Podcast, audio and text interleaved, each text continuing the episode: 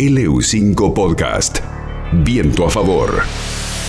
Te digo Julio Cortázar y bueno, es un grande, Gof, ¿no? El gran favor. cronopio. Gigante. Pero si te digo Los autonautas de la cosmopista, que es un título de un libro poco conocido de Julio Cortázar, pero que eh, se cumplen 40 años de la creación de este libro.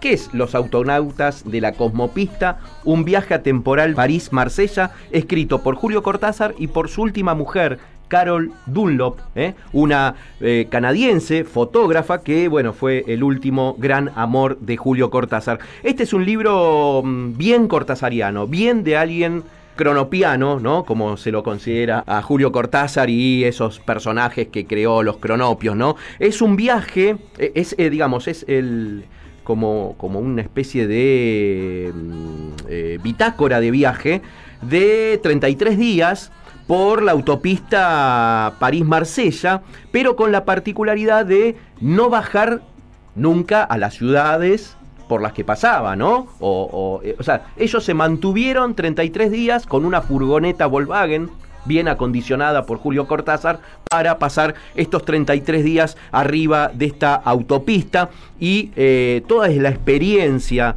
que fueron tomando, todos los pensamientos, toda la relación que fueron teniendo en esos 33 días, quedó plasmado en este gran libro, Los autonautas de la cosmopista, publicado en, yo tengo la editorial Mushnik, pero ha sido también publicado por la editorial Alfaguara. El libro es dos años antes de la muerte de Julio Cortázar.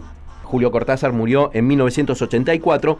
Cortázar decidió poner en marcha junto a su mujer este plan completamente loco. ¿Eh? Bien al estilo de Cortázar, que de alguna manera tiene un carácter lúdico, un carácter de juego, que era una de las cosas que tanto le gustaba a Julio Cortázar, ¿no? Lo lúdico, el juego, el juego con la literatura, el juego con las palabras y con las ideas. Este viaje que hacen eh, lo empiezan el 23 de mayo de 1982.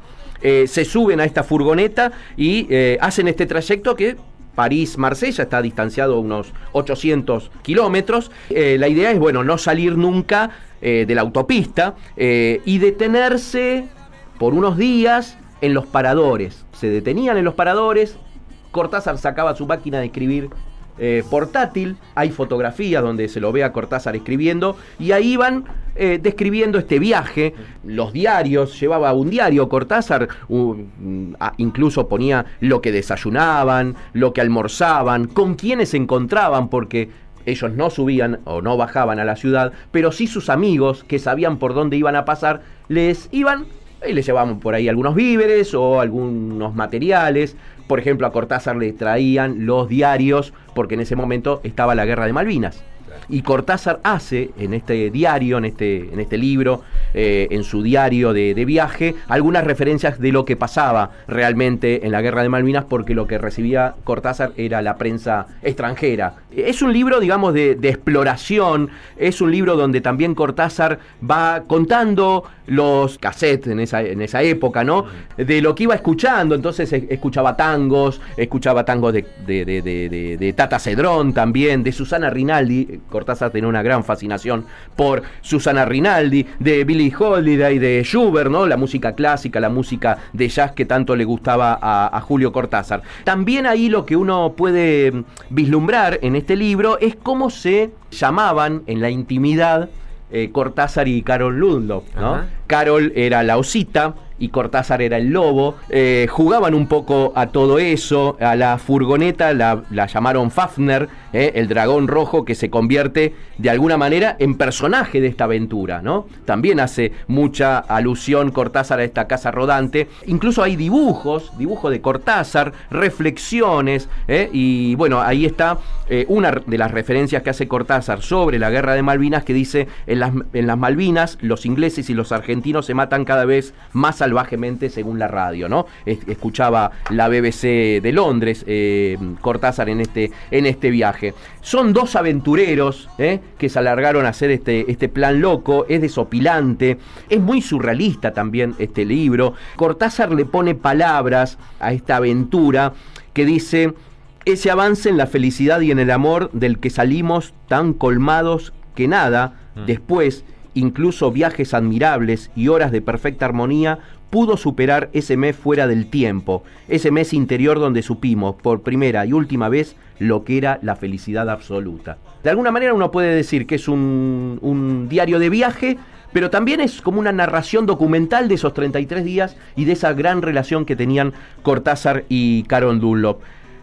un dato más, la venta de este libro fue para, para, la revolución nicaragüense, de la que estaba tan cercana eh, Julio Cortázar, ¿no? Todo lo que se recaudó fue para el Frente Sandinista de Liberación Nacional, que bueno, que Cortázar, eh, recién hablábamos con el productor de, un libro de Cortázar que tiene sobre eh, la revolución sandinista, la revolución nicaragüense, ese libro Nicaragua tan violentamente dulce. Y para terminar, tenemos que decir que Carol Lunlop no, no puede haber publicado este libro porque muere antes de la publicación de este libro que es en el año 83. Cuando termina el libro, el postfacio que escribe Julio Cortázar eh, está dedicado a, a la ¿no? Y dice, lector, tal vez ya lo sabes. Julio, el lobo, termina y ordena solo este libro que fue vivido y escrito por la Osita, y por él, como un pianista, toca una sonata, las manos unidas en una sola búsqueda de ritmo y melodía.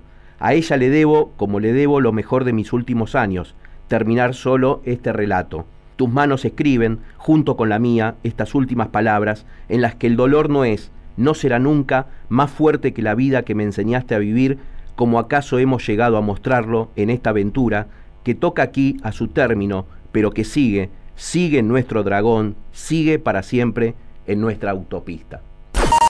LU5 Podcast. Viento a favor.